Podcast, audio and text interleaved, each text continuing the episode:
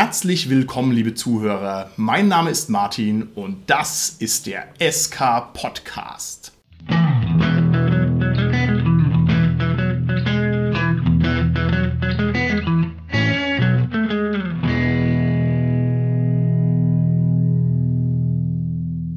Bei mir heute im Studio sind meine lieben Gäste, der Richard, der Carsten und die Tanja. Hallo, Richard hier. Hallo, hier ist der Carsten. Hallo, die Tanja hier. Wir haben gerade den Mic-Check ungefähr 21 Mal verstolpert und sind also dabei gescheitert. Und deswegen haben wir gedacht, wir müssen unbedingt mal uns mit dem Scheitern auseinandersetzen.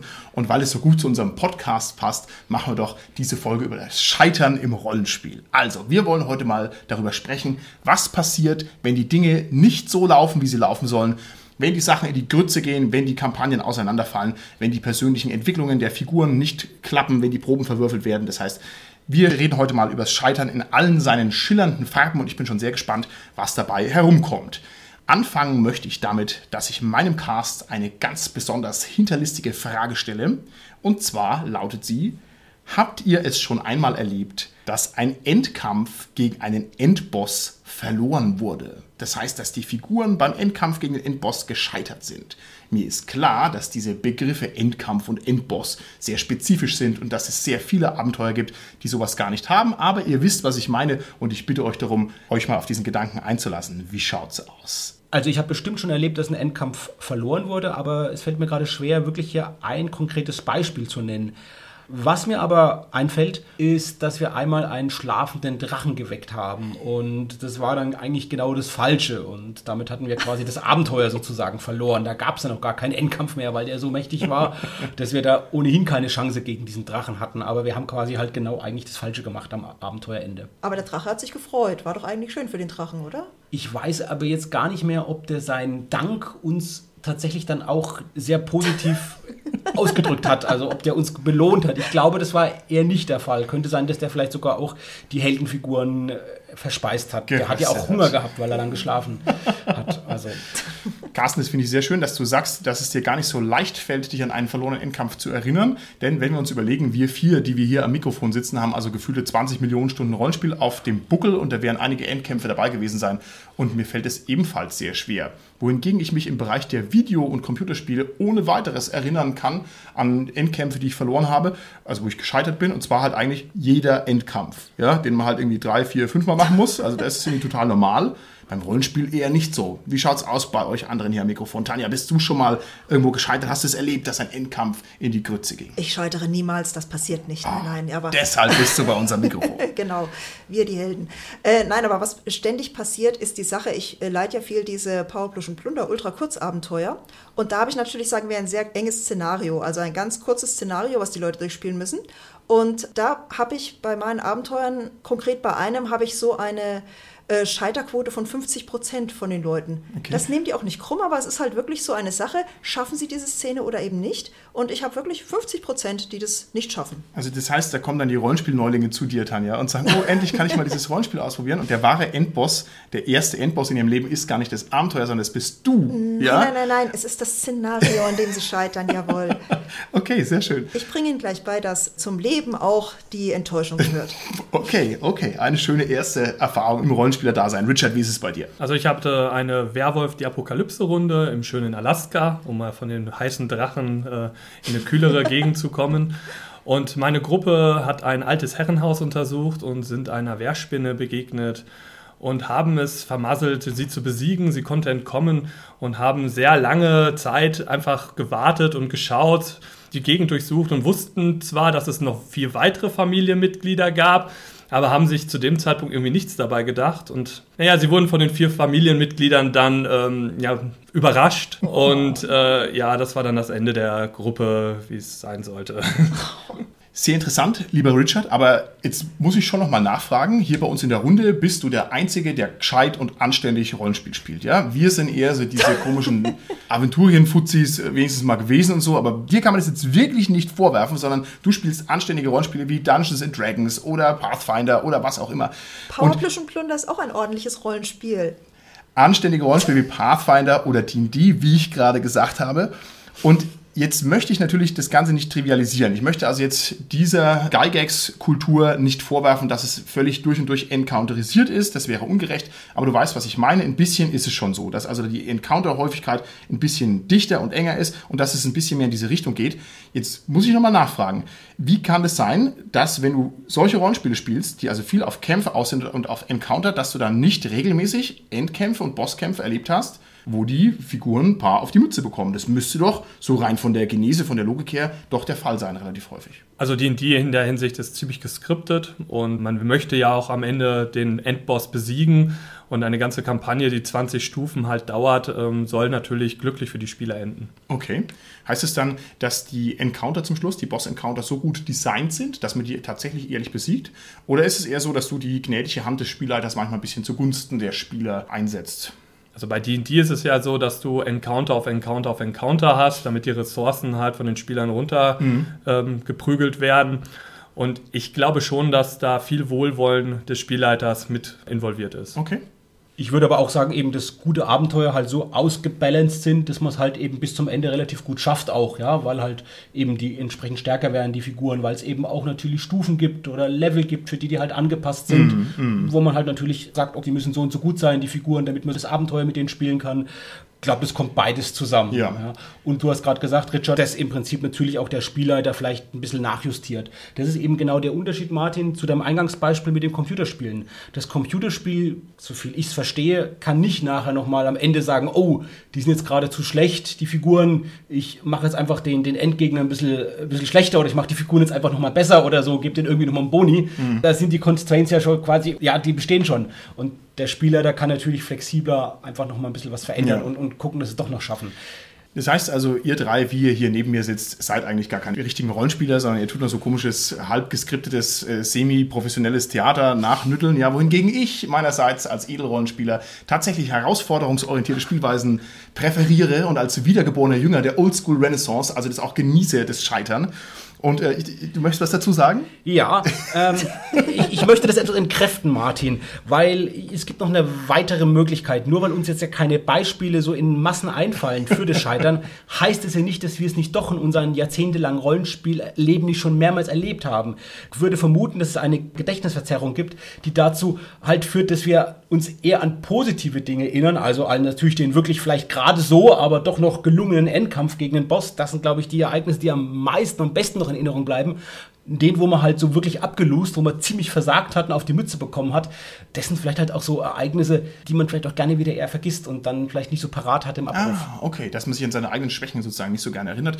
Interessant. Ich hätte jetzt gedacht, Gedächtnis psychologisch ist es eher so, dass man sich an die negativen Sachen erinnert. Also gerade um zu vermeiden, dass man nochmal verliert, merkt sich der Körper stärker das Scheitern. Aber gut, das wäre nur jetzt meine private Theorie. Wenn es halt sehr extrem ist, also wenn natürlich wirklich die Heldenfigur stirbt, die halt schon, was weiß ich, jahrelang mitgeführt wurde und gespielt wurde, das merkt man sich natürlich natürlich. Okay. Aber ich sag mal so, einfach halt so vielleicht so nicht ganz optimal das Abenteuer gelöst oder halt so am Ende okay. halt irgendwie so ein Mischmaschende hat. Ja. Das ist ja auch nicht immer so, dass man sagt, man hat es jetzt super 1A gelöst oder man ist total gescheitert, sondern es ist so irgendwas so zwischendrin oder ja. man ist halt dann ja. geflohen am Ende, hat den Kampf abgebrochen, ist halt raus oder okay. keine Ahnung, ja. Also, und ich glaube, so Sachen, die vergisst man ja. Gut, vielleicht gilt es für die Enden. Also ich denke nur dran, wenn wir uns irgendwelche Anekdötchen von allen Sachen, die wir schon erlebt haben, erzählen, dann sind es so im Nachhinein betrachtet dann doch irgendwelche Sachen, wo was schiefgegangen ist. Meistens war es tatsächlich nicht der Endkampf, sondern es waren so ja. Sachen zwischendrin. Ich mache es jetzt mal so, ich erlaube das jetzt dem Carsten, dass er sich also auf Gedächtnisschwäche rausredet. Ja, damit ich eingestehen muss, ihr mein Cast am Mikrofon, dass also alle hier nur Sekundär-Rollenspieler sind, wohingegen ich der wahre Alpha-Gamer bin, der also, wie gesagt, die OSR voll und ganz durchzelebriert. Du möchtest noch was sagen, Carsten? Ja, ich als Methusalem dieser Runde darf mich natürlich ja auch auf Gedächtnisschwäche berufen. Außerdem, du hast die OSR, du hast ja das OS der OSR noch selbst erlebt damals. Das heißt, da hast du sowieso sehr viel mehr Möglichkeiten. Ich wollte jetzt eigentlich noch zu Ende erzählen, dass mir vor allem ein Scheitern in Erinnerung geblieben ist, und zwar ähm, aus dem Bereich Lamentations. Wir haben mal eine Folge darüber gemacht, über das Abenteuer Death Frost Doom. Und das ganze Abenteuer ist ein einziges gigantisches Scheitern. Ja, man kann es nicht anders sagen. Und das macht das Abenteuer großartig. Und es ist toll. Und da muss ich sagen, äh, das hat auf alle Fälle, so oft ich das gespielt habe, endet es immer in Tränen. Und da muss ich sagen, also das ist ein sehr massives Scheitern, das mir im Gedächtnis bleibt. Es ist natürlich immer so ein bisschen eine Frage der Perspektive. Ich habe das ja auch gespielt und meine Heldenfigur ist damit heiler Haut rausgekommen in diesem Schlamassel.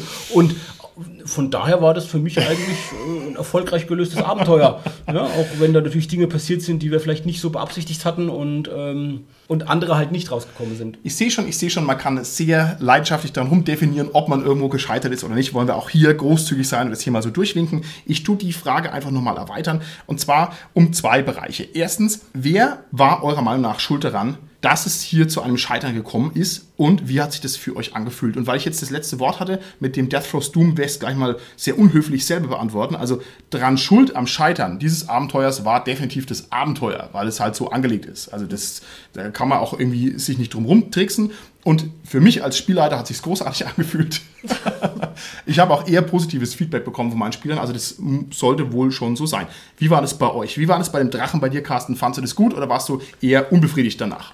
Vielleicht ganz kurz, ich glaube, das hat mit der anderen Frage zu tun, die du vorher gestellt hast. Was war die Ursache für das Scheitern oder wer ist da gescheitert? Und da muss man ganz klar sagen, das waren eben wir und ich als Spieler, die halt einfach nicht den Plot verstanden haben, die halt einfach am Ende die falsche Entscheidung getroffen haben. Die haben natürlich auch unsere Spielfiguren getroffen, diese Entscheidung, aber das war halt, weil wir als Spieler halt das einfach gedacht haben, dass das das Richtige ist.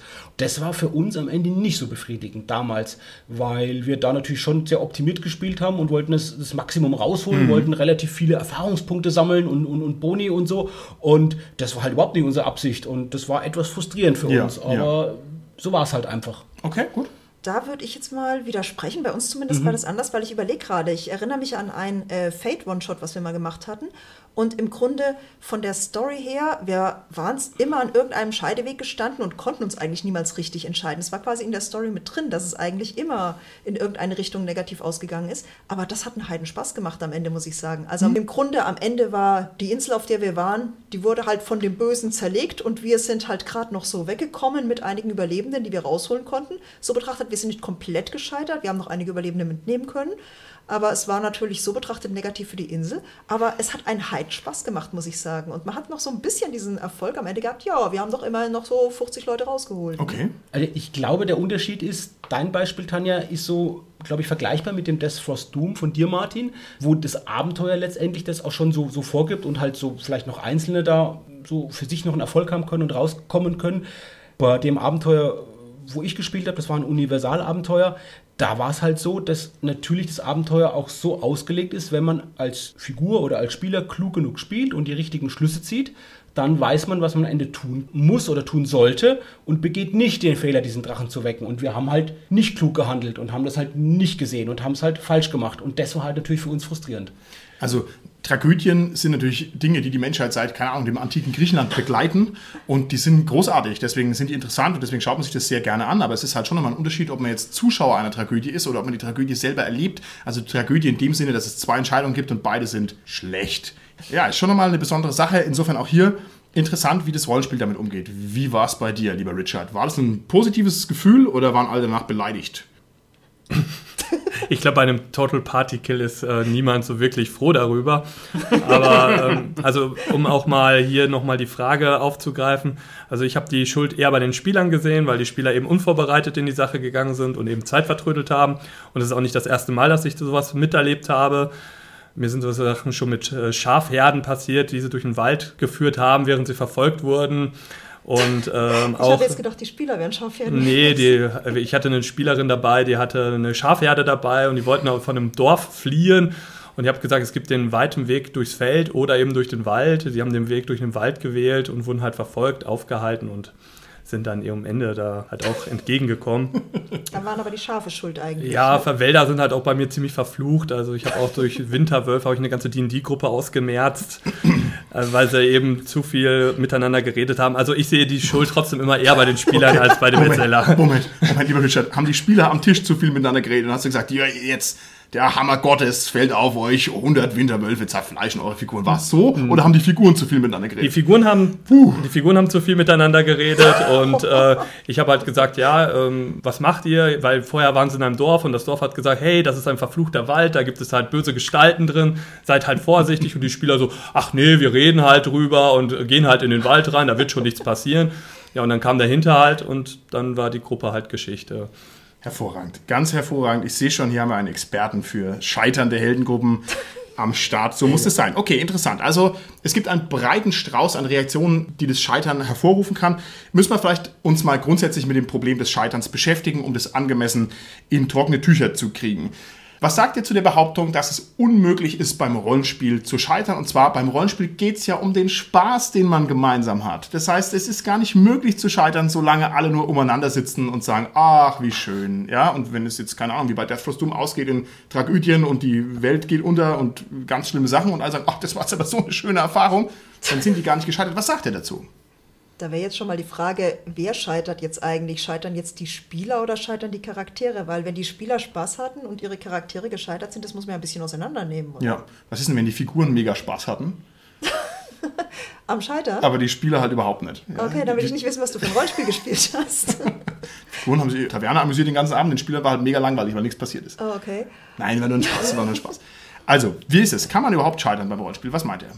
Also, so wie du es jetzt, jetzt nochmal, sag ich mal, auf eine höhere Ebene gebracht hast mit deiner Frage, Martin, ist es natürlich schwieriger zu scheitern. Nur dann würde ich sagen, sind es halt so Outgame-Sachen, die auch zu einem Scheitern führen können. Das heißt, wenn man sich in der Gruppe verstreitet, wenn da irgendwie halt Konflikte sind, wenn das nicht hinhaut, wenn man nicht zufrieden ist, wenn es nicht harmoniert in der Gruppe miteinander.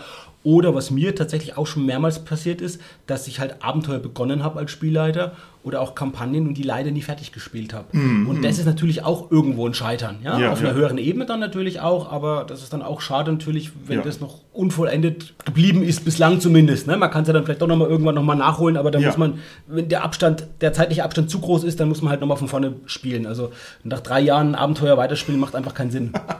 okay, gut. Also im Spiel würde ich schon sagen, dass Scheitern eine wichtige Sache ist. Äh, gerade bei Shadowrun muss man scheitern, damit man den Run halt äh, immer wieder im Gedächtnis behält. Also ein perfekter Run macht zwar mal Spaß, aber ist auf äh, langer Sicht eigentlich eher ähm, recht unangenehm und langweilig. Das stimmt. Das ist eigentlich der Kern von Shadowrun, dass der Run scheitert. Da hast du völlig recht. Ansonsten ist, ist es halt nicht interessant, ne? Richtig. Okay. Ich würde es nicht mal nur auf Shadowrun beziehen. Ich würde sagen, eigentlich jedes System wird auf Dauer eigentlich, finde ich, langweilig, wenn immer alles so jubeljub funktioniert. Also ich finde gerade so, es muss zumindest mal die Gefahr des Scheiterns irgendwie dabei sein, damit es irgendwie interessant bleibt, oder? Ja, das ist völlig richtig. Und natürlich könnte man das Ganze auch mit den Werkzeugen der Erzähltheorie untersuchen. Das heißt, man könnte sagen, Probleme erzeugen Konflikte und Konflikte sind der Grundstoff, aus dem Geschichten sind. Das heißt also, die Probleme des Scheitern, ja, ist eigentlich erst das, was, was die ganze Geschichte erst erzeugt. Das würde dann bedeuten, man kann nicht scheitern. Denn Scheitern ist interessant und dann passt das und das ist gut. Das bringt uns jetzt natürlich in dem Sinn nicht weiter. Also das heißt, wir müssen von diesem Meta-Level, glaube ich, mal ein Schrittchen runterkommen, weil ansonsten ist es wenig ergiebig, wenn wir sagen, ja gut, alles ist wurscht, solange alle Spaß haben, was wahrscheinlich richtig ist. Ne? Nichtsdestotrotz müssen wir das vielleicht ein bisschen konkretisieren. Also Scheitern bedeutet ja, dass man irgendein Ziel hat, das man nicht erreicht wer legt denn eigentlich das Ziel der Sitzung fest? Also wer ist denn dafür verantwortlich, dass ich danach sagen kann, okay, habe ich erreicht, habe ich nicht erreicht? Also der Spielleiter legt natürlich für die ganze Gruppe ein Ziel fest, das in Form eines Plottes ist. Aber jeder Spieler hat in der Regel ja auch seine eigenen Ziele, die er verfolgt mit der Figur. Mhm. Ich würde sagen, genau. Und bei vorgefertigten Figuren, das ist so ein Zwischending. Wenn man bei, an One-Shots denkt mit vorgefertigten Figuren, die sind dir vorgegeben vom Abenteuer in dem Fall halt, also nicht Spielleiter, sondern mhm. Spieler vom Abenteuer die werden interpretiert von der Figur. Und da kann es natürlich schon so sein, dass die Figur eine andere Agenda hat, andere Ziele hat, als die Figuren der anderen in der Gruppe. Weil bislang haben wir ja so eher über das gemeinschaftliche Scheitern gesprochen. Mhm. Mit Ausnahme bei mhm. Death Frost Doom habe ich gesagt, ich bin entkommen, der Holger seine Figur und einige andere sind nicht aus dem Dungeon rausgekommen, um es nur noch mal zu sagen. Die sind da unten geblieben, die sind immer noch da unten, wahrscheinlich ist als Untote. Einer hatte sich auch eingebildet, er sei entkommen. Das war auch eine schöne Variante oh, des Ganzen. Ja, ist halt nicht entkommen. Ja, und war dann trotzdem, genau, ja, das ja. ist dann, der hat es dann erst später gemerkt, dass er nach unten war. Vielleicht der Schock, der dann irgendwie einen eingeholt hat und äh, vor der bitteren Erkenntnis geschützt hat. Also nur mal zurückzukommen darauf. Ich glaube, es ist schon noch mal wichtig zu schauen, ist es im Prinzip ein gemeinsames Scheitern in der Gruppe oder ist ein individuelles Scheitern? Und das ergibt sich halt natürlich aus vorgefertigten Figuren, aber es kann sich auch ergeben natürlich aus Figuren, die ich jetzt quasi selbst erschaffen habe und mitbringe. Ja. Wenn ich jetzt dran denke, ich spiele einen Elf zum Beispiel, der hat ja von sich aus auch gewisse Ziele, die er zu verfolgen versucht im Abenteuer. Mhm. Und vielleicht andere Ziele, wie jetzt die Spielerin, der Spieler, der jetzt einen Zwerg verkörpert. Okay. Und dann kann es natürlich auch zu Konflikten kommen, die jetzt gar nichts mit dem Abenteuer, mit dem Spieler, der erstmal per se zu tun haben, sondern mit den Figuren. Und der Erfolg des einen dann unter Umständen das Scheitern Ja. des anderen bedeutet. Ja, ja. Und das kann halt auch sein. Okay. Paranoia ist ja das Paradebeispiel dafür. Ich meine, da hat ja jeder irgendwie seine Spezialagenda und die ist im Normalfall genau so gerichtet, dass sie mit den anderen absolut nicht kompatibel ist. Also von Koop ist da überhaupt nicht mehr die Rede. Ja. Und ja gut, das ist natürlich interessant. Schaut man den Plot an hm? oder schaut man eben die Einzelnen an? Das ist natürlich ein bisschen ein Spezialfall Paranoia, aber das ist ein sehr schönes Beispiel. Gut, dass du das gebracht hast. Also, das ist ja dann tatsächlich ein kompetitives Spiel. Ich denke, dass im Normalfall die Rollenspielsituationen so sind, dass man sich im Wesentlichen schon auf irgendeine Art von Ziel einigen muss. Wenn es nicht der Fall ist, dann gibt es ganz entsetzliche Entwicklungen im blödesten Fall. Also Beispiel, der Klassiker ist, der Spieler, der möchte irgendwie eine Geschichte erzählen oder möchte auf irgendeinen Handlungspunkt zuspielen und die Spieler haben aber lieber Lust, keine Ahnung, die Fantasy-Welt zu brandschatzen und interessieren sich überhaupt nicht für die Geschichte. Und das ist natürlich der Stoff, aus dem die ganzen Echtwelt-Tragödien im Rollenspiel sind, also nicht im Abenteuer, sondern am Tisch, weil dann die einen sagen, äh, interessiert dich doch mal für mein Zeug und die anderen sagen, nee, keine Lust, ist so langweilig, bla bla bla. Also das kann jetzt auch nicht das sein, worüber wir sprechen, obwohl es natürlich ein relevantes und bedeutsames ja, existierendes Problem ist. Genau, ich finde, das wäre halt so eine Art frühes Scheitern im Spiel, wenn man gar nicht quasi ins Abenteuer reinfindet, wenn man Ja, gar nicht ja. mit, den, mit den Problemen, die das Abenteuer quasi mit sich bringt, konfrontiert wird, weil man halt gar nicht drauf anspringt oder gar nicht erkennt, so ein Ja. Unvermögen oder ein Unwillen von Seiten der Spieler oder ihrer Figuren ist da reinzukommen. Dann würde ich sagen, gibt es natürlich noch das Scheitern in der Mitte, dass halt irgendwie in der Mitte halt was nicht klappt, dass man halt vielleicht irgendwie nicht weiterkommt und dann einfach nicht mehr weiter weiß. Ja. Oder dass halt in der Mitte halt dann vielleicht auch gerade Kämpfe verloren werden Ja. und Figuren sterben. Und das Scheitern am Ende, das ist ja das, was, glaube ich, so wir bis jetzt am meisten vor Augen hatten und Ja. worüber wir am meisten gesprochen haben. Ja. Ja, und eben gerade dieses Scheitern und gleichzeitig nicht scheitern. Also entweder scheitere ich mit dem Gesamtplot und der Gruppe und habe dafür meine Agenda durchgezogen oder ich scheitere mit meiner persönlichen Agenda, aber dafür haben wir Erfolg im Plot. Ja, also es ist sehr, sehr vielschichtig und wir müssen ein bisschen aufpassen, dass wir jetzt hier mit der Folge das Ganze nicht zu sehr zerfasern lassen. Ich würde daher vorschlagen, für diese Folge nehmen wir uns jetzt als Definition raus. Scheitern heißt für uns, dass irgendwelche im Abenteuer gestellten Probleme nicht überwunden werden können. Nur damit wir mal was haben, worüber wir jetzt hier reden und damit auch die Hörer da draußen wissen, worum es hier eigentlich geht. Und jetzt kann man natürlich immer noch sagen, naja, das Ziel meines äh, Wikingers ist es, möglichst viel Met zu trinken und äh, das wahre Ziel ist es, die Prinzessin zu retten und irgendwie geht es nicht so gut zusammen. Aber wollen wir uns mal jetzt hier nicht so sehr dran äh, aufhalten. Mich interessiert eher jetzt noch mal ein bisschen mehr so diese Niveaustufe des Scheiterns. Also welche fein granulierten oder grob granulierten Prozesse des Scheiterns das hier geben kann. Was sagt ihr dazu, wenn eine Herausforderung darin besteht, dass man eine Probe ablegen muss? Also eine relevante Probe im Abenteuerplot, irgendwas muss passieren und jetzt wird diese Probe einfach verwürfelt. Verwürfeln finde ich immer ganz lame, muss ich ganz ehrlich sagen. Also wenn es einfach nur an einem Würfelwurf scheitert, finde ich es auch furchtbar unbefriedigend, ganz ehrlich. Sehe ich nicht so. Ich finde es ziemlich spannend, wie die Würfel fallen und ich finde, da ergibt sich auf jeden Fall sehr viel Möglichkeiten heraus. Ich würde auch sagen, ich habe es früher, glaube ich, anders gesehen, aber jetzt sehe ich es ähnlich wie du, Richard. Gerade nachdem wir Martin Lamentations of the Flame Princess gespielt haben, da gibt es ja diese ganz fiesen Rettungswürfe. Und da ist halt das Spannende, das hat sowas von Zocken im wahrsten Sinne Ja. des Wortes, weil du würfelst jetzt und entweder bist du halt tot oder du hast den Würfelwurf geschafft. Und das ist halt schon ein gewisser Thrill, den du da hast, wenn Ja. du weißt, jetzt du würfelst jetzt und was passiert. Das kannte ich so nicht. Es ist also auch nicht vielleicht meine bevorzugte Art und Weise zu spielen, aber das war auf jeden Fall, wo ich das kennengelernt habe, eine tolle Abwechslung. Okay. Die einzige Sache, wo ich Verwürfeln blöd finde, ist eigentlich, wenn es um Detektivabenteuer geht und man halt eben den Hinweis nicht findet. Da finde ich zum Beispiel Trail of Cthulhu hat da eine sehr gute Lösung, weil man dort Hinweise halt immer automatisch findet und seine Fertigkeit nur dazu benutzt, um mehr über den Hinweis herauszufinden. Aber ansonsten präferiere ich doch auch, dass die Würfel so fallen, wie sie fallen. Ich würde da gerne mal die Tanja unterstützen. Und zwar, weil Rollenspiel unter Laborbedingungen würde bedeuten, dass die Würfe echt knallhart sind und dass halt wirklich genau das passiert, was ist. Aber in der Praxis sehe ich das so nicht. Sondern in der Praxis, finde ich, hat die Tanja recht. Das wird normalerweise anders gemacht. Und ich mag diese Rettungswürfe auch sehr. Äh, Save or Die ist großartig, das macht richtig Spaß. Aber auch Lamentations trickst da rum. Und zwar, was sagen die dann?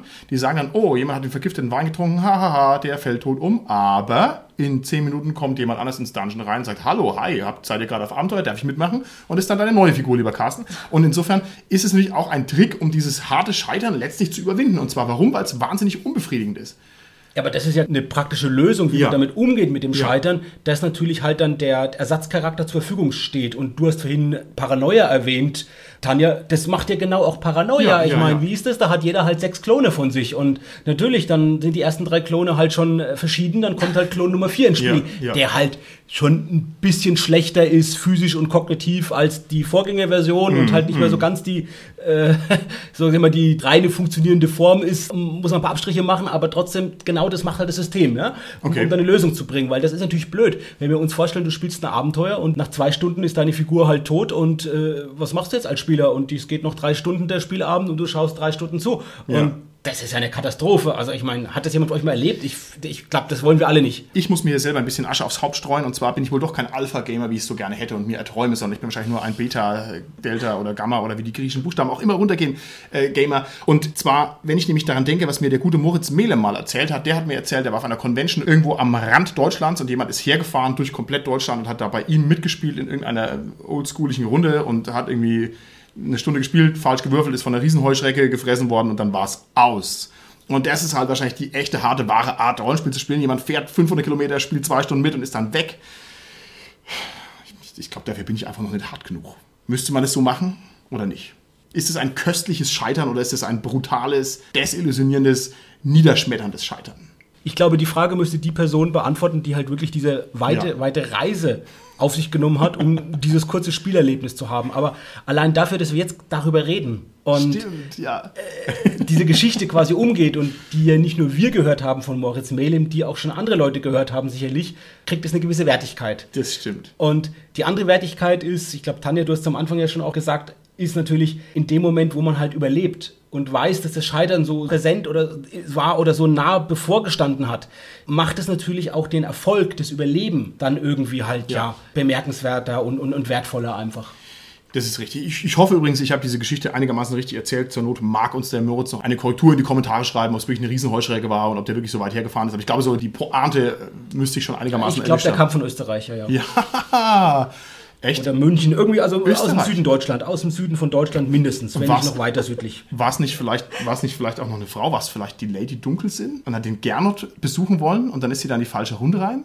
Dann hätte sie aber jetzt den Moritz verflucht. Oh, oh, oh, oh, oh, oh. Na, und ich- das lieber, wir gehen mal lieber weiter hier in, mit unserer Folge. Also schnell, bevor sich das jetzt hier noch verfestigt. Also, das mit den Scheitern mit den Proben ist ein Riesenproblem. Und zwar, weil überall klingt es so, als müssten diese Proben wahnsinnig ernst genommen werden. Also, in kaum einem Rollenspiel steht drin, Klettern auf einem schwierigen Baum muss man eine 8 überwürfeln. Und wenn es der dann nicht schafft, der Spieler, dann schafft das halt irgendwie trotzdem. Das steht so eigentlich nicht drin, sondern es wirkt immer so, als wäre das beinhart. Und in der Praxis ist es normalerweise niemals so beinhart. Ich sag's mal so, ähm, das Würfeldrehen hat so seine Befürworter und seine Hassgegner.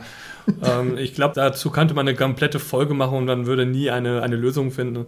Aber ich denke auch, dass man mit den Würfen immer ein bisschen vorsichtig sein muss. Also gerade, ich sag mal, wenn es gegen eine Riesenheuschrecke ist, die einfach völlig egal ist, sollte man vielleicht dann einfach sagen, okay, da braucht man jetzt nicht würfeln, wenn das Abenteuer eigentlich einen interessanteren Punkt hat.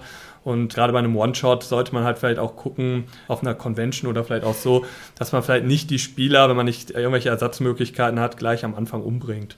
Ich habe gehört, dass die Lady Dunkelsinn spezielle magische Würfel hat, ja, die also sozusagen das Innerste nach außen kehren und dass also die Würfel, die die Lady Dunkelsinn auf den Tisch wirft, dass die immer noch eine besondere Bedeutung haben. Das heißt, wer weiß, was dieser verwürfelte Kampf in Wahrheit bedeutet hat, das ist ja alles möglich. Die entscheidende Frage ist ja, ich weiß nicht, ob du mir das beantworten kannst, Martin, würfelt die Lady Dunkelsinn vor oder hinter dem Schirm der Spielleiterin? Ich glaube, die besitzt Boogie Dice. Die kann man tatsächlich auch käuflich erwerben. Und zwar sind das so Würfel, die liegen auf dem Tisch und dann schnippt man und dann machen die Würfel einen kleinen Hüpfer. Und die würfeln dann wie von Zauberhand. Ich glaube, das muss ich dringend mal verlinken. Ich glaube, die würfelt oft wie Lady Dunkelsinn. Ja? Weil die sind nämlich mega true. Wie ist denn das eigentlich mit den Rollenspielen? Das ist zwar jetzt so ein Nebenaspekt, aber ich finde ihn interessant. Ich kann mich nämlich jetzt, glaube ich, nicht entsinnen, dass ich ein Rollenspiel gelesen habe schon, wo ganz explizit, also in dem Rollenspielregelwerk, nicht in Abenteuern, in Abenteuern gibt es Ausnahmen, aber in dem Rollenspielregelwerk, wo ganz explizit gesagt wird, es wird immer offen gewürfelt oder man darf auch verdeckt unter dem Schirm würfeln. Kennt ihr da Beispiele, wo wirklich Doch. das Rollenspielregelwerk quasi sich darauf Ja. festlegt? Weil das ist eigentlich bemerkenswert. Ja. Und zwar ist es oft so, wenn es um diese Wahrnehmungswürfe geht. Ja. Da heißt es dann, der Spielleiter sollte den Wahrnehmungswurf hinter dem Schirm ablegen und erst dann mitteilen, ob der äh, Abenteurer jetzt entdeckt worden ist oder nicht. Das habe ich schon ein paar Mal gelesen. Aber das ist ja nicht der Kern. Das ist ja nicht Nee, der Kern. nicht der da geht es ja darum, um Ja. das Spieler- und Heldenwissen quasi voneinander zu Ja, trennen, ja. was ja auch Sinn macht in dem Fall. Aber es geht ja wirklich darum, wie ist die Möglichkeit, halt die Würfel zu drehen. Ja. Und wenn ich halt hinter dem Spieler der Schirm würfel, habe ich halt per se eine höhere Möglichkeit, Ja. die Würfel zu drehen, wenn ich es denn will als Spielleiter, als wenn ich halt vor dem Schirm würfel. Ja. Da ist es halt schwieriger. Das ist richtig. Ganzen OSA-Vertreter, die würden sagen, du musst immer offen würfeln. Ja. Also wenn wir jetzt den Moritz Wilhelm fragen würden, ich glaube, der wird uns so Offer gegeben, wenn wir sagen, äh, darf er auch hier mit dem Schirm würfeln. Also er würde sagen, um Gottes Willen, Leute, also bitte, bitte, bitte hier, vor dem Schirm wird gewürfelt und nichts anderes gibt's. Also Wir haben großes Glück, der Moritz Ja. Melem hört diese Folge immer an, während er gerade durch den Wald joggt. Ja, der ist also ein Marathonläufer und deswegen kann der uns also nichts tun, weil wir wissen jetzt, wenn er das hört, dann ist er irgendwo, wo es ihn halt anregnet und die Füchse heulen um ihn rum oder was auch immer Tiere im Wald tun. Also da sind wir safe. Ein System fällt mir ein. Bitte? Dread. Ja, Dread ist super offen. Stimmt. Sehr gut. Das, das hat es ja zum Spielprinzip gemacht mit dem Jenga-Turm. Erfolg oder Misserfolg wird quasi das Steine ziehen gemacht. Stimmt, du hast vollkommen recht, Richard. Das offen würfeln und das Scheitern können ist ja quasi als Mechanik des Spiels quasi genommen worden, oder? Dann ist das auch im Fall des Arcana-Systems, wenn du auch die Karten ziehst. Ne? Eigentlich auch jedes äh, System, wo der Spielleiter nicht würfeln muss, wie Numenera. Genau, die Savage Worlds Initiative-Karten werden auch rausgegeben und sind auch offen. recht, ja. Also es gibt doch ein bisschen mehr. Okay, prima. Ich gehe mal noch ein Schrittchen weiter. Diese verwürfelte Probe ist ja nur ein Problemfeld, wenn es um das Scheitern geht. Der andere Klassiker sind die Kämpfe. Jedes Rollenspielregelwerk legt irgendwie nahe, oh, die Kämpfe sind wahnsinnig gefährlich und so weiter. Man muss aufpassen und alles maximieren und ewig gut Acht geben, dass man ja nicht verliert. Aber in meinen Augen ist die Quote der verlorenen Kämpfe eigentlich sehr niedrig. Denn ein verlorener Kampf ist normalerweise das Ende eines gescheiterten Abenteuers, weil dann die Goblins halt aufessen oder was auch immer passiert. Oder die Räuber werfen einen Fluss oder wie auch immer die Kampfsituation ist. Was sagt ihr denn dazu? Wie ist denn das mit dem Scheitern bei Kämpfen? Wird da absichtlich dran getrickst? Ist es so eine implizite kulturelle Erwartungshaltung im Rollenspiel, dass man sagt, okay, Kämpfe sollen gefährlich wirken, aber man soll dabei nicht scheitern? Oder wie geht man denn mit dem Scheitern bei Kämpfen um? Zum einen, um das kurz abzuhaken, gilt natürlich bei dem Kämpfen genau dasselbe wie für die Proben. Man kann offen oder verdeckt würfeln. Und wenn ich verdeckt würfel, kann ich halt natürlich eher manipulieren als Spielleiter. Das ist ganz klar. Meinst du aber jetzt, glaube ich, nicht, Meine ich Martin. nicht, ne? ne? Ich meine ehrliches Scheitern beim Kampf. Es geht eher das ehrliche Scheitern. Ich kenne es zumindest in einzelnen Abenteuern so, dass das natürlich schon vorausgeplant wird und dann halt heißt, gut, dann geraten die äh, Ja. Heldenfiguren in Gefangenschaft. Ja. Zum Beispiel, also dass natürlich nicht die unbedingt getötet werden, sondern in Gefangenschaft geraten und dann auch noch eben in einem Abenteuer halt ein Abschnitt kommt oder ein, ja, sogar ein weiterer Verlauf. Wie geht es dann weiter, wenn sie in Gefangenschaft geraten sind? Also in Kämpfen, wo die Gegner so gut sind, dass man eine höhere Wahrscheinlichkeit hat, auch scheitern zu können, da ist es auf jeden Fall der Fall. Halt nicht bei allen Kämpfen, wo es halt, sag ich mal, so unwahrscheinlich ist zu scheitern, dann steht es halt nicht drin bei denen. Aber da, wo die Gefahr besteht, da ist es bei einigen Abenteuern zumindest schon vorgeplant. Das, was du beschreibst, lieber Carsten, hatte ich letzten Mal. Das heißt, ich hatte auch einen verlorenen Kampf und der war auch noch ziemlich komisch verloren. Also das heißt, da haben sich die Spieler doof angestellt und die Figuren hatten Pech und so weiter und so fort. Und da habe ich auch gesagt, okay, das ziehst du durch. Du willst ja hier authentisch und rough spielen und äh, möchtest dem Ganzen ja einen gewissen Wert zuweisen. Und dann war das Ganze dann plötzlich natürlich ein Gefängnisausbruchsabenteuer schlagartig. Und ich finde, einmal kann man das machen. Aber ich finde, man kann es nicht ständig machen, weil es auch nervt und weil es irgendwann auch redundant wird und weil es irgendwann auch unglaubwürdig wird. Irgendwann kommt halt mal derjenige, der ständig kämpft, aufs Schafott oder er wird so gescheit eingesperrt, dass er nicht mehr rauskommt. Das heißt, auch hier glaube ich eigentlich, dass die Spielkultur dem Lippenbekenntnis des Spiels eigentlich zuwiderläuft. Ich glaube, dass also häufiger die Kämpfe gefuddelt werden oder man scheitert irgendwie doch nicht oder sonst was. Und deswegen frage ich jetzt den einzigen anständigen Rollenspieler hier im Cast, lieber Richard, wie ist es denn bei den ordentlichen, encounterisierten, crunch-lastigen Rollenspielen, wo wirklich viel gekämpft wird zum Beispiel? Also ich hatte bei Pathfinder ein Szenario, da waren sie in einer Höhle, halb unter Wasser und haben gegen Sawagin, das sind Fischmenschen, gekämpft. Und dieser Kampf, also ich habe diesen Kampf viermal mit denen gespielt, weil sie dreimal an dem Kampf gescheitert sind. Und beim vierten Mal haben sie es halt geschafft, den Kampf zu bezwingen und weiterzugehen. Mit derselben Gruppe. Mit derselben Gruppe. Krass. An derselben Stelle. Okay. Das verstehe ich nicht ganz, ehrlich gesagt. Also das heißt, da ist ein Kampf und dann verlieren die den und dann gehen die Fischmenschen einfach weg und sagen, ja, pff, ihr liegt hier noch mit einem Lebenspunkt, wir warten, bis ihr regeneriert seid und kämpfen nochmal. Also das erste Mal wurden sie schwer verwundet, sie haben sich totgestellt, die Fischmenschen haben halt ihre Leichen und ihre Sachen weggezogen und in der Zeit haben sie sich verzogen. Beim zweiten Mal haben sie schon früher eingesehen, dass sie keine Chancen haben, haben sich zurückgezogen. Ja, und das ging halt so weiter. Also sie haben nicht wirklich, also dass sie wirklich gestorben sind komplett oder so, oder dass ich sie wirklich verschont habe, weil es war taktisch schon so durchgespielt. Okay, gut. Und das heißt, auf die Idee gekommen, vielleicht mit den Fischmenschen zu reden, so nach dem dritten Mal auf die Schnauze Tja, hat nicht ja, geholfen. das ha? wollte das Szenario nicht. Fischmenschen. Ja, mit Fischmenschen redet man nicht. Ja, doch, blub, blub. Also die Insel wird von den Fischmenschen angegriffen, die sind halt eher so heimmäßig äh, böse und wollten nicht wirklich mit denen reden. Also ich finde, das hast du natürlich ideal gelöst. Das war dann also authentisch und die sind authentisch gescheitert und da war überhaupt nicht gefuddelt. Also ich finde, das ist das Beste. Also wenn man das so hinbekommt, ist es super. Aber ich finde, man bekommt es so normalerweise nicht hin. Also nicht immer habe ich die Möglichkeit, einen Kampf viermal zu wiederholen. Normalerweise ist es beim ersten Mal schon Schluss und irgendjemand schneidet dem anderen ja, die Ohren ab, den Hals durch oder sowas. Dazu komme ich vielleicht zu einer anderen Runde, eine kleine Anekdote. Man kennt ja aus den Computerspielen immer diesen schönen Quicksave und das Laden der Sequenz. Wir haben äh, Mage the Awakening gespielt und ich habe einen Zeitmagier gespielt und wir hatten Zeit so hoch, dass ich quasi die Sequenzen immer wieder neu laden konnte, wenn oh. wir gescheitert sind. Das ist gecheatet. Ja, das war ziemlich gecheatet. Moment, da muss ich euch ganz kurz was zeigen. Ich bin nämlich auch Zeitmagier. Achtung. Das ist gecheatet. Ja, das war ziemlich gecheatet. Das ist ja wirklich auch eine elegante Lösung, weil die Lösung geht ja in dem Fall vom Spieler bzw. von seiner Figur aus. Ich kenne natürlich auch Abenteuer, die es genau darauf anlegen, die halt so eine Zeitschleife irgendwie drin haben und natürlich erstmal die Spieler und ihre Figuren damit konfrontieren, dass sie halt irgendwann tot sind relativ unvermittelt und am Anfang und dann denkst du, oh, was ist jetzt? Okay, wir haben gelost, das war's, dann sind erstmal alle frustriert und dann äh, äh, äh, geht wieder los oder so, ja, weil eine Zeitschleife irgendwie ist. Da kenne ich jetzt ein paar Abenteuer, die genau diesen Twist halt haben, den kann man nicht so oft machen, ist er abgenutzt oder so, aber das ist natürlich auch nett, ist aber natürlich ja keine Lösung für das grundsätzliche Problem, weil das halt einfach ein Gimmick ist, ein, ja, ein Twist ist innerhalb dieses ja. oder dieser speziellen Abenteuer. Ja. Was sagt er denn zu dem Scheitern, das darin besteht, dass unerhört viel Kollateralschaden angerichtet wird? Also dass sozusagen der Preis, den man bezahlt für seinen Erfolg einfach sehr hoch ist, sodass die Frage ist, ob sich das überhaupt noch rentiert. Man denke vielleicht an Cthulhu, wenn irgendwelche großen Alten beschworen werden und dann wird halt verhindert, dass der irgendwie sich manifestiert, aber es wird halt verhindert zu einem schrecklichen Preis. Und man sagt dann zum Ende, ah, okay, also eigentlich bin ich gescheitert.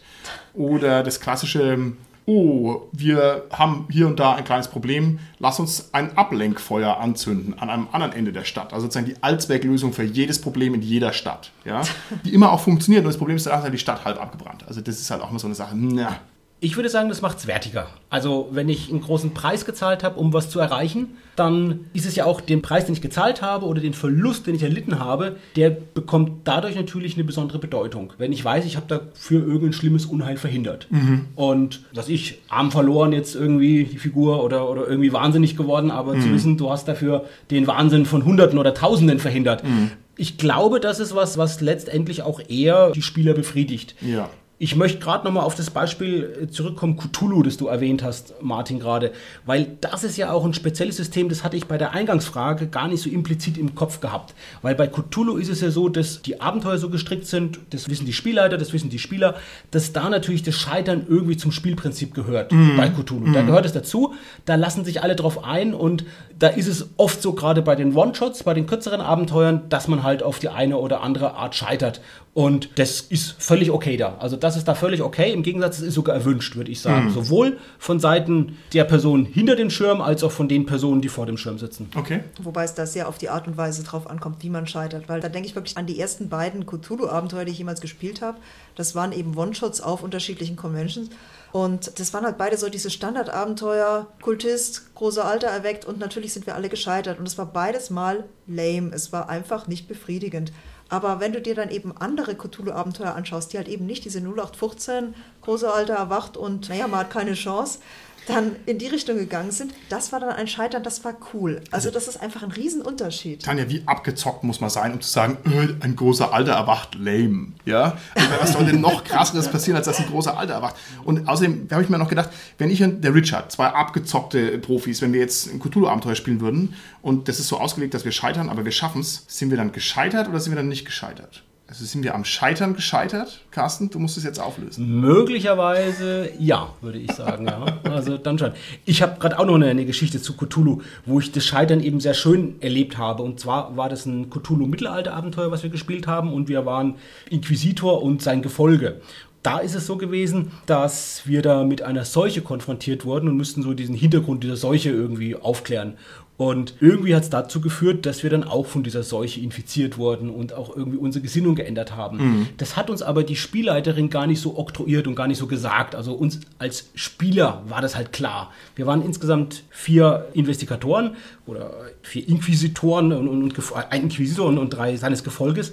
Und das Schöne war in diesem Abenteuer, dass wir an einer Stelle einfach zu dritt beschlossen haben, dass wir jetzt unsere Gesinnung schlagartig ändern und jetzt auf einmal genau das Gegenteil tun von dem, was wir am Anfang getan haben, sondern jetzt auf einmal völlig von dem Guten dieser Seuche überzeugt sind und jetzt einfach diese Seuche mithelfen werden, dass die noch viel, viel, dieses Segen dieser Seuche, dass der noch viel, viel weiter verbreitet wird. Und das wirklich das Tolle war, dass es einfach ein Moment war, das war ein guter Freund, mit dem ich es gespielt habe und aber auch noch wirklich jemand, den ich da erst in dieser Runde kennengelernt habe. Und wir drei haben uns wirklich, ohne uns abzusprechen, einfach in diesem Moment im Abenteuer gesagt, ja, gemeinsam, das ist jetzt genau das konsequente Richtige, das machen jetzt unsere Figuren. Also ohne überhaupt ein Wort darüber zu sagen, sondern wirklich in der Rolle der Figuren das Mm, einfach beschlossen haben und gespielt haben. Und es hat für uns alle drei gepasst. Okay, sehr und schön. das war halt toll, so also diesen Ja, Moment ja, so ja. zu erleben und diesen Gesinnungswandel und quasi halt natürlich wirklich zu beschließen gemeinsam, wir wollen jetzt scheitern und wir haben jetzt Freude am Scheitern, nämlich die, die Rolle ausspielen konsequent derjenigen, die jetzt halt natürlich jetzt infiziert sind und deshalb auch ihre Gesinnung ändern, ohne dass es einem der Spieler da sagt, du musst jetzt das tun, weil du bist jetzt vom Bösen überzeugt oder so. Also ja.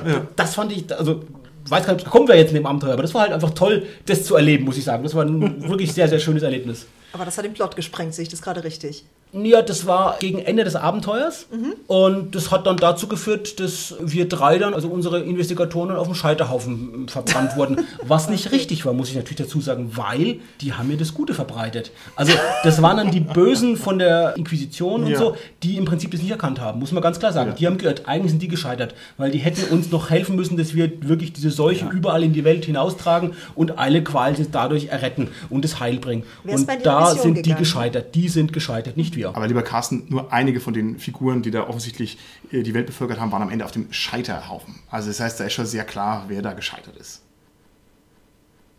Okay, dann würde ich vorschlagen, dass wir jetzt uns noch mal ein bisschen der Praxis zuwenden und mal versuchen, ein paar Tipps und Tricks zu artikulieren, wie man mit diesem Problem des Scheiterns umgehen kann. Also wir haben jetzt schon ganz viel vom Scheitern geschwelgt und uns im Scheitern verloren gedanklich und jetzt müssen wir mal gucken, was man damit konkret macht. Also, ich würde gerne von euch wissen, was mache ich denn jetzt damit, wenn meine Spieler irgendeine wichtige Probe vernatzt haben? Der Klassiker, Irgendetwas muss wahrgenommen werden, eine Spur muss gefunden werden, ein Hinweis muss gefunden werden, eine Person muss in einer Menge erkannt werden und derjenige, der aufpasst, schafft die Probe nicht. Und damit hat das Abenteuer ein ernsthaftes Problem. Und die lame Lösung, die man in meinen Augen nicht machen kann, ist so lang würfeln, bis es passt. Also ich kenne es so vom Spieltisch, dann sagt dann der Zweite, Moment, ich schaue auch, darf ich es auch versuchen? Ich finde, das ist uncool. Das ist uncool. Aber wie geht man damit um, dass es elegant gelöst ist und ein bisschen eine robuste Lösung ist? Was mache ich da?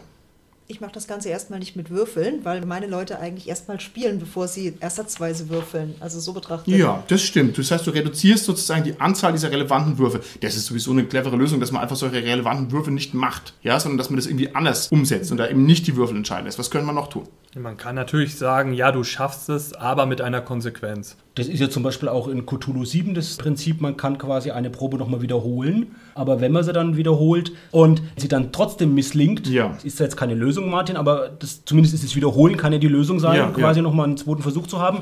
Und wenn es misslingt, hat es halt dann stärkere Folgen. Und Ja. bei Splittermond ist es ja auch so, dass man das Risiko erhöhen kann bei einem Wurf und kann ja dadurch quasi auch die Erfolgschancen erhöhen und gleichzeitig auch die Chancen, dass es misslingt, quasi gleichzeitig erhöhen durch die Anzahl der Würfel, Richtig. die man nimmt, dass man halt statt zwei Würfel vier Würfel für eine Probe nimmt. Das sind zwei Beispiele. Es gibt sicherlich noch viele andere Systeme, aber das sind zwei Beispiele von zwei Systemen, die genau auch so ein Trade-off letztendlich machen Ja, zwischen ja. dem zu sagen, okay, du kannst zwar leichter gelingen, aber du hast ja dann zahlt noch mehr Preis dafür, ne? Genau. Ich dachte eher an die Dungeon World Mechanik, die also von der Played by the Apocalypse bei einer 7 bis 9 schafft man es, aber und da ist immer ein Aber mit verbunden. Man kriegt entweder weniger Information oder der Gegner wird an einem Kampf trotzdem treffen, obwohl man ihn trifft. Und das Ja. wäre eher so die Mechanik, die ich da gesehen habe. Kurz, damit ich es richtig verstehe, ich habe es auch schon mal gelesen, zumindest das Regelwerk. Ich glaube, wenn man drunter würfelt, gelingt es auf jeden Fall, oder? Ist es irgendwie so? Und das ist quasi das mittlere Gelingen jetzt, dieses 7 bis 9, oder? Wie ist das? Ist es bei 2 bis, bis 6 ist der gute Erfolg Nee, ist der sozusagen? schlechte. Ach, und, und drüber ist es dann, oder? Wo ist es dann? Genau. Also wenn man 10 bis 12 würfelt, ist es quasi gut gelungen sozusagen? Ja, gut, 10 plus. 10 plus ist quasi gut gelungen sozusagen, ne? Ja, genau. Und dazwischen ist quasi der Erfolg mit Kosten sozusagen. Genau. Und drunter ist misslungen. Wenn du Okay. misslungen hast, kriegst du in den meisten Systemen aber trotzdem einen Erfahrungspunkt, weil Ja, der ja. Wurf halt dementsprechend Genau. Also dann fasse ich das nochmal zusammen. Das finde ich nämlich drei sehr schöne und auch vor allem sehr praxistaugliche Lösungen. Was die Tanja gesagt hat, aufpassen, wann man würfeln lässt. Das ist immer ganz wichtig. Also nicht die Würfelentscheidungen treffen lassen, die man den Würfeln eigentlich nicht überlassen möchte. Nummer eins. Nummer zwei, man macht einen regelseitigen Backup. Das hat der Carsten gesagt. Also ich habe die Möglichkeit, diesen Wurf trotzdem nochmal zu wiederholen. Da gibt es ja verschiedene Varianten. Cthulhu, man zahlt einen Preis. Bei Savage Worlds oder was, da schmeiße ich einen Benny hinterher und würfel nochmal. Das geht auch. Also dann ist es sozusagen regelseitig abgepuffert. Und was der Richard gesagt hat, dieses man schafft's, aber ist natürlich auch sehr schön. Das ist also eigentlich gar kein Scheitern gibt, sondern nur halt schlechte Umstände. Und ich finde, die Kombination aus den drei Sachen rettet einen schon ganz gut vor den allerblödsten Fällen des Scheiterns. Und eine vierte Möglichkeit ist es halt, die macht ein bisschen mehr Arbeit, letztendlich einzukalkulieren, dass man die Probe halt nicht schafft und dann halt zweigleisig zu fahren. Zu sagen, Ja. wie geht's dann weiter? Ja. Diese Möglichkeit kennen wir alle aus Solo-Abenteuern. Das ist ja das Spielprinzip jedes Solo-Abenteuers. Du willst Ja. eine Probe, liest weiter bei Abschnitt X, wenn es gelungen ist, und bei Abschnitt Y, wenn sie misslungen ist. Und natürlich geht es teilweise auch bei Gruppenabenteuern. Gruppenabenteuer, die nicht ultralinear sind, haben sowas ja sowieso irgendwie drin. Es gibt dann immer noch andere Lösungen, auf die man eben kommen muss, das, das stimmt schon. Aber ich finde, es gibt trotz allem auch mal Momente, wo es eben nicht klappt. Also wo es wirklich an einem Wurf hängt, ob irgendwas unwiederbringlich weg ist. Und das sind in meinen Augen eher die herausfordernden Stellen. Okay. Ich gehe weiter zum nächsten. Die Kämpfe. Auch die Kämpfe dürften was sein, was vielen Rollenspielern, auch da draußen, die uns gerade zuhören, häufig begegnet und wofür man eigentlich gute praktische Lösungen bräuchte. Also wenn ein Kampf wirklich herausfordernd sein muss, dann muss die Möglichkeit realistisch drin sein, dass die Leute den verlieren. Dass man einfach den Kampf nicht automatisch gewinnt. So, wie gehe ich jetzt damit um? Wie gehe ich mit diesem Scheitern um, damit es kein Desaster ist, damit nicht alle beleidigt sind und damit nicht irgendwie der Spielabend aus ist? Ich glaube, eine wichtige Lösung ist tatsächlich auch das auszuprobieren. Ob es tatsächlich ein Desaster ist und ob tatsächlich der Spielabend aus ist, wenn dann der Kampf verloren ist. Also es einfach auch mal zulassen, weil ich meine, solange man es immer nur befürchtet und sagt, oh Gott, das darf nicht passieren, das wäre jetzt das Schlimmste, was uns passieren kann, ist es ja vielleicht, sage ich jetzt mal, so ein Katastrophisierungsdenken. Man weiß ja gar nicht, ob so ist. Ob es nicht auch eine, irgendwo eine befriedigende, eine, eine, eine gute Erfahrung ist, auch mal zu sagen, okay, wir haben es nicht geschafft. Wir haben den Kampf jetzt verloren, unsere Figuren sind jetzt eben halt, halt tot und wir können das Abenteuer nicht weiterspielen. Und dann kann man ja vielleicht auch für den Spielabend den retten, indem man dann was anderes noch spielt oder so. Ja? Also einfach mal ausprobieren. Und wir hatten schon viel geredet über die Wertigkeit. Das macht halt auch die Wertigkeit der gelungenen Kämpfe, der künftigen gelungenen Kämpfe, erhöht es einfach damit. Und es bedeutet natürlich auch, dass ich mir dann in Zukunft vielleicht eher überlege, ob ich einen Kampf eingehe oder nicht. Wenn ich halt auch weiß, es gibt diese Konsequenz. Und wenn ich die Konsequenz nicht nur jetzt als imaginäre, mögliche Konsequenz präsent habe als Spieler, sondern wenn ich diese Konsequenz auch als Erfahrung bereits habe. Wenn ich weiß, okay, ich habe schon erlebt, dass Figuren bei mir die Kämpfe nicht gewonnen haben, überlege ich mir jetzt in Zukunft, ob ich überhaupt einen Kampf eingehe, ob ich das Risiko eingehe oder nicht. Also das würde ich auch mal zumindest als eine mögliche Lösung präsentieren, zu sagen, ich mache das so, wie es eben die OSR-Leute halt eh ganz konsequent machen. Genau, vielen Dank, dass du uns die Ehre angedeihen lässt, die uns auch zusteht, lieber Carsten. Was du mir jetzt im Kern sagst, ist die Anzahl der Kämpfe reduzieren. Also wenn du sagst, ich passe halt auf und gehe nicht blöd in jeden Kampf rein, das heißt, ich reduziere die Anzahl der Kämpfe, damit ich weniger katastrophale Ergebnisse habe, das ist natürlich eine sehr gute Lösung. Man bräuchte aber doch auch irgendwas für die Praxis, was man macht, wenn der Kampf halt trotzdem in die Kürze gegangen ist. Mir ist da eingefallen, dass man das einfach mal vorher durchspricht. Meinetwegen auch gerne in-game. Also muss jetzt nicht so, eine, so ein riesiger Gruppenvertrag sein, aber dass einfach die Figuren sich mal unterhalten, was machen wir denn eigentlich, wenn wir im Wald überfallen werden und wir merken, es läuft schlecht. Und wenn man sozusagen die Tür aufmacht, dass die Figuren auch einfach mal abhauen können, das hilft viel. Damit habe ich also schon mal auch wieder die Anzahl der Katastrophen im Prinzip reduziert. Und ich finde, das ist gar nicht so weit verbreitet. Also die klassische Rollenspielauseinandersetzung ist, alle reißen die Schwerter raus und rennen schreiend aufeinander zu und da hat niemand würde da aufgeben. Da kämpfen alle bis einen Lebenspunkt und so. Muss vielleicht auch so nicht sein. Wobei ich finde, Spieler werden sehr kreativ, wenn sie kurz davor sind, ihren Charakter zu verlieren. Dann suchen sie doch sehr vehement Möglichkeiten, dem Szenario zu entkommen. Und die Kämpfe sind halt wirklich die richtig coolen, die man dann noch gewinnt, wo man so wirklich auf dem Zahnfleisch noch gerade geschafft hat. Wenn das halt überhaupt möglich ist, diese Erfahrung, dass man halt sagt, ich hätte es fast verlieren können. Es war wirklich der letzte Wurf, der es dann noch gerettet hat. Wenn der misslungen wäre oder die letzten Würfe, die waren das Entscheidende dann. Und dass man halt auch bereit ist, als Spielleiter letztendlich das bis zu diesem Punkt kommen zu lassen. Ja. Es gibt natürlich auch noch eine Sache in der Regelmechanik, genauso wie bei den Proben, dass es natürlich schon auch Regelwerke gibt, wo man halt Bennys hat, irgendwelche Fate, Schicksalspunkte, die man halt da auch natürlich in solchen Situationen in die Waagschale legt und die Spieler noch was zugunsten ihrer Figuren quasi drehen können. Ja. Was natürlich dann in Zukunft wieder anderweitige negative Konsequenzen hat, wenn er der Spieler da oder der hat wechseln, die diese zum Punkte hat ne? und dann Genau. gegen die einsetzen kann. Genau, genau, gut. Du hast ja nicht nur eine Regelmechanik, du hast ja auch von manchen Settings gewisse Vorgaben. Wenn ich so an D&D denke, du hast Wiederbelebungszauber, du hast äh, die Götterebene, wo du als toter Geist eben hinkommst, wo die Götter halt entscheiden, ob du vielleicht doch würdig bist, wieder auf den Planeten zu gehen, um halt eine Aufgabe für sie zu erfüllen. Also ich denke, da gibt es auch äh, auf der Metaebene im Rollenspiel noch äh, viele Möglichkeiten, da weiter vorzugehen. Das ist eine so schöne Idee, dass man dann das quasi weiterdenkt. Der Hartmar von Wieser, eine Lichtgestalt des deutschen Rollenspiels, der hat mal den Tipp gegeben, da habe ich auch lange drüber nachgedacht, dass in so einem Fall sofort alle Spieler am Tisch die Rollen von Göttern übernehmen. Und dann heißt sofort, Carsten hier, du bist der Gott der Musik und äh, Richard, du bist der Gott der Zwergenschmiedekunst oder was auch immer. Und dann müsst ihr hier am Tisch direkt debattieren, soll der Sterbliche noch eine Chance bekommen oder nicht. Das finde ich ist schon auch cool. Wenn man es nicht hundertmal macht, aber ist eine schöne Idee. Richard, was du gerade gesagt hast, das gibt es ja wirklich auch eine Ebene tiefer noch im Rollenspiel, alleine schon durch die Festlegung der Regeln, wann ist die Figur tot ist die halt, wenn die Ja. Lebenspunkte auf Null fallen und Ja. es gibt halt welche, die halt sagen, okay, dann kann man noch dann noch geheilt und noch gerettet werden mit Erste Hilfe, sondern erst, wenn es irgendwie ab einer bestimmten Negativpunktzahl ist. Allein dadurch ist ja auch schon wieder was im Regelwerk eingebaut. Ja. Und eine ganz paradoxe Lösung, ähnlich wie du gesagt hast, Martin, wäre, die Figuren sterben im Kampf, sind von den Orks abgerippt und das mal Spieler, der sagt dann, okay, jetzt spielt ihr mit den Orks weiter. Ist richtig. Das ist nämlich sehr extrem, weil man müsste dann so ein Szenario auch irgendwie vorbereitet haben. Aber ich denke, dein Gedanke ist absolut legitim. Man muss halt auch als Spielleiter einkalkuliert haben, dass sowas passiert. Und mich wundert es zum Beispiel echt, weil ich da eben letzte Mal auf die Suche gegangen bin und habe mal geschaut, ob es sowas schon gibt im Übermaß im Internet. Das gibt es eben nicht. Dass es nicht genug Gefängnisszenarios gibt, genau für diesen Fall, weil eigentlich ist es doch eine Situation, die ständig passiert. Und man bräuchte sofort ein kleines, interessantes Miniszenario, wie breche ich aus dem städtischen Knast aus, das halt irgendwie einfach interessant ist. Und vielleicht wäre das mal ein Aufruf wert an unsere Hörer. Es gibt da zum Beispiel dieses Spielchen, das heißt Verlies Navidad, ein cooler Name vom Lichtbringer, wenn mich nicht alles täuscht, ist dann aufgegriffen worden, glaube ich, von System Matters. Also da hat man sich schon irgendwie so ein spezielles Verlies-Abenteuer mal ausdenken müssen. Ich finde, sowas bräuchte es. Und wer mal Bock hat, der soll doch mal bitte fünf so Mini-Szenarien schreiben, eine kleine Karte dabei, drei schöne NSCs, irgendeinen Gag im Knast, wie kann ich da ausbrechen und so weiter und den der Rollenspielgemeinde zur Verfügung stellen. Ich glaube, das wäre echt was wert. Ansonsten muss halt jeder Spielleiter sich selber die Arbeit machen. Mir gefällt die Idee sehr gut und zwar noch aus einem anderen Grund. Wir alle kennen ja Gefängnisabenteuer. Wir haben, glaube ich, sogar mal eine Folge gemacht darüber, Ja, über so das ja. Problem. Weil das Problem bei einem Gefängnisabenteuer ist ja immer das, dass man am Anfang per Railroading in dieses Gefängnis reingezogen wird. Ja. Also, um dieses Gefängnisabenteuer spielen zu können, muss man erstmal am Anfang irgendwie was vorgeben als Spielleiter. Die werden überrumpelt, die Figuren, Ja. also beziehungsweise die Spieler werden überrumpelt, ja, und fühlen sich ein bisschen dann betrogen eben und werden dann in das Gefängnis gepackt, ja, Ja. und haben da gar keine freie Wahl. Das löst ja eigentlich dieses Problem, dass man das Abenteuer so variabel gestaltet, zu sagen, der Anfang ist, wenn sie halt aus Versehen oder halt durch Würfelwurf mal irgendwann ins Gefängnis kommen und dann geht Ja. das Abenteuer los. Das finde ich eigentlich eine sehr elegante Möglichkeit. Ja. Das Problem ist halt natürlich, das muss man dann einfach so parat haben, dieses Abenteuer. Und das hat man halt dann vielleicht schon mal zehnmal dabei gehabt, um es halt dann beim elften Mal dann einzusetzen. ja. Ich hatte mal ein Savage Worlds Abenteuer mit Pirates of the Spanish Main. Da fing das ganze Abenteuer mit einem Flashback an, dass der Captain der Crew sich im Gefängnis gesehen hat. Und dann haben sie halt quasi das Szenario bis zu dem Zeitpunkt gespielt, bis der Captain ins Gefängnis gekommen ist. Und dann haben die, hat der Rest der Gruppe und er haben dann den Ausbruch geplant auf beiden Seiten. Das war eigentlich recht spannend. Okay.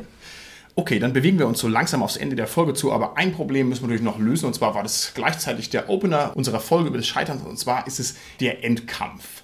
Der Endkampf ist eine ganz, ganz seltsame Konstruktion, weil der natürlich eine theatrale Grundkomponente hat. Also der soll den Spannungsbogen beenden und soll der Höhepunkt des Spannungsbogens sein. Und da liegt also ganz viel Last drauf, narrativ. Und trotzdem ist es immer unbefriedigend, wenn man sagt, okay, ich gewinne jeden Endkampf, weil es den gleichzeitig auch völlig entwertet. Also das kann es nicht sein, dass man da so reingeht und weiß, naja, komm, die letzten 15 Endkämpfe habe ich auch gewonnen. Also Endbosse müsste ich es vielleicht jetzt hier besser nennen. Was mache ich denn jetzt damit? Also ihr habt am Ende den riesigen bösen Dämon, so, und man weiß schon, naja gut, wenn alles den Bach runtergeht, dann wird schon jemand auf die Idee kommen, dem Flammendämon einen Schluck Wasser ins Gesicht zu spritzen und dann ist der weg oder irgendwie so alberne Lösungen. Was mache ich denn jetzt damit? Wie kann ich das Scheitern bei einem Endboss gut umsetzen? Was mache ich damit? Also meine Werwolf-Runde hat sich damals geopfert, um das Böse zu besiegen, als sie halt vorher mit ihren ganzen Plänen gescheitert sind. Und das war einerseits eine sehr schöne narrative Erfahrung, als auch eine sehr schöne spielerische, weil sie, ja, sie haben gescheitert, aber sie haben sich halt für das Wohl aller geopfert. Okay. Eine Lösung, die viele Abenteuer ja anbieten, ist, dass dieser Endboss eine bestimmte Verwundbarkeit hat und dass einfach der Weg dahin, die Rätsel, die Aufgaben, die dahin zu lösen sind, darin bestehen, diese Verwundbarkeit herauszufinden oder vielleicht noch eine besondere Waffe sich zu besorgen, mit der man halt wirklich diesen mächtigen Gegner am Ende dann auch besiegen kann. Okay, gut. Also das heißt, dass man eben nicht scheitert, weil man es gut Genau, vorbereitet dadurch hat. Ja, dann- genau. ja. Ich habe mir noch gedacht, man könnte vielleicht das Ganze so machen wie in jedem ja, abgeschmackten Hollywood-Film. Man scheitert halt einfach und der Endboss bleibt einfach bestehen. Das heißt, es ist einfach ein Gegner, der narrativ weitergetragen wird. Ja, dann ist er eben beim nächsten Mal, wenn ich ihn treffe, noch stärker und kann sich hinstellen, kann sagen, hahaha, euch habe ich doch schon mal die Hammelbeine langgezogen und so weiter. Also dass man sozusagen produktiv nutzt und also den emotionalen Wert des Scheiterns einfach mitnimmt und sagt, okay, das ist eigentlich was Cooles, weil jetzt gibt es ja eine Beziehung zu demjenigen.